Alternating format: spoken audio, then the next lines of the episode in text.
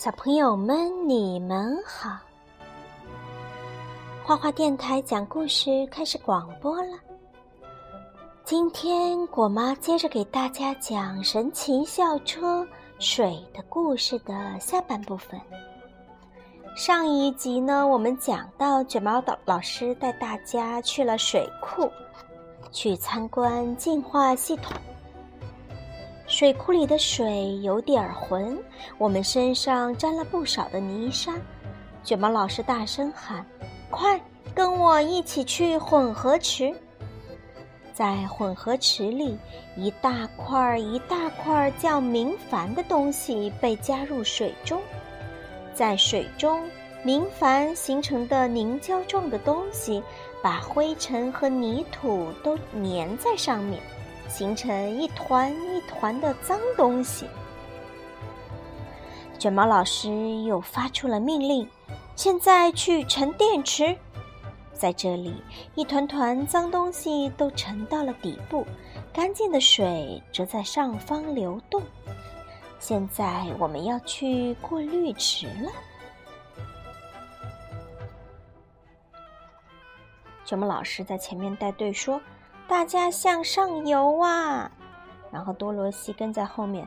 哦，总算变干净啦！小心那些一团一团的东西，好恶心。水的真相六：拉尔夫的笔记。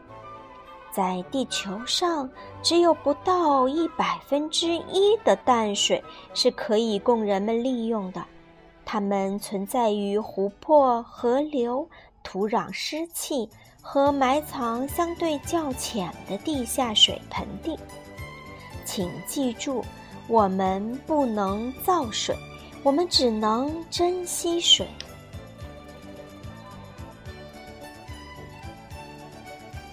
哦，这里就是由沙子和砾石组成的过滤池，它可以将任何残留在水中的杂质过滤掉。我们这些杂质当然没法从这里通过，幸好卷毛老师带我们走了另一条特殊通道。水从过滤池流出来之后，就变得清澈透明、闪闪发亮了。同学们，这沉沉的沙子和砾石能过滤掉水中残留的最细微的杂质。卷毛老师在旁边解释。一些和水有关的词，多罗西的笔记。杂质是指的脏东西、灰尘或病菌等不应该出现在一杯水里的东西。哦，我可不想在水杯里看到你。旁边的多罗西在说：“我也一样。”在水从过滤池流向储水罐的管道中，氯被加入了水中。氯能杀死任何残留在水中的病菌。水管里还放入了微量的氟化物，用来防止蛀牙。现在水已经流过了整个净化系统。我们以为这次的校外教学就此结束，可卷毛老师还另有主意。大家一起进入储水罐吧！他大声说。水的真相七：茉莉的笔记。过滤后的水并不一定就是干净的，水里可能还含有致病的病菌，所以说我们要加入氟啊，还有加入呃加入氟化物啊，还要加入一些氯气来杀菌。我们还没搞清楚发生了什么事呢，就已经被冲出了储水罐，进入了城市的输水管道。水的真相八：阿曼达的笔记。在北美洲，人们铺设的第一条输水管道是用中空的原木做成的，而现在的输水管道多是由水泥、金属或者塑料制成的。随后，我们进入了埋在城市街道下面的主要输水管道。水在管道里流动时，会产生一种力，叫做水压。同学们，跟着水流走。一根稍细一些的管道把我们带进了一栋建筑物里。我们沿着固定在墙壁上的水管上了楼。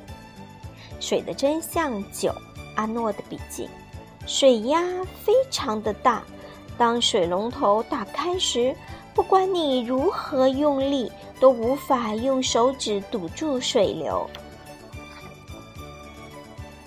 在洗手间里，有个高年级的女生打开了水龙头，我们就被喷了出来。哦，原来这栋建筑物就是我们的学校。我们回来了，我们又恢复到了原来的样子，穿上了平常的衣服。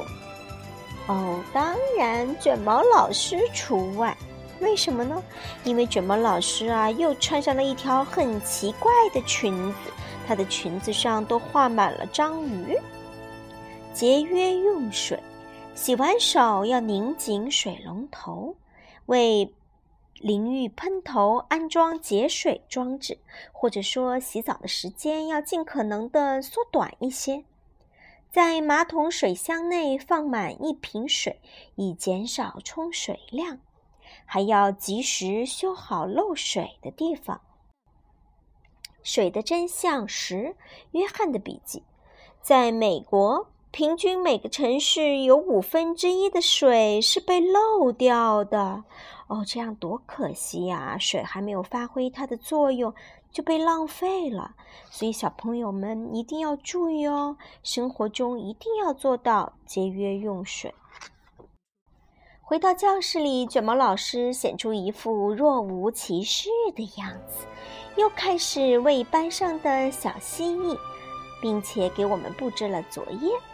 他让我们制作一张流程图，用来说明水是怎么流到城市中的每幢建筑物和每户人家里去的。阿诺画了一幅画，画中一个小孩缩在雨滴里。卷毛老师看后问道。你是从哪里得到这个灵感的？哦，真不可思议呀！哦，小朋友们很快做出来了一个水是如何流到我家的流程图。一，水从湖泊、河流、海洋中蒸发上来。刚才我们说过了，人类是不能制造水的。水是大自然里面产生的，人类呢是利用它，所以说我们要节约它喽。二，水蒸气在空中形成了云。三，雨降落到陆地上，有些落到了河流里。四，有些河流里的水流进了为城市供水的水库。五，在混合池里。灰尘和泥土吸附在了明矾上。六，在沉淀池中粘附着脏东西的明矾沉到了水底。七，由沙子和砾石组成的过滤池将残留在水中的杂质过滤掉。八，在通往储水罐的水管里加入了能强化牙齿的氟化物。和能杀灭病菌的氯。九，纯净的水被储存在储水罐里。十，城市的地下输水管统一把水输送到十一我们的家和各种各样的建筑物里。啊，这个流程图做的可真是详细呀！小朋友们，你们有时间也试着自己做一个好吗？后来我们看到那辆老校车仍然停在停车场，它怎么回来的呢？难道在自来水厂发生的一切都是我们幻想出来的吗？谁能告诉我们，到底发生了什么？我最后一次看见那辆校车，不是在云里吗？小朋友们在回忆呢。卷毛老师说：“我们接下来要研究火山了。”全班同学都有点紧张，毕竟有这样一位老师，什么事儿都有可能发生。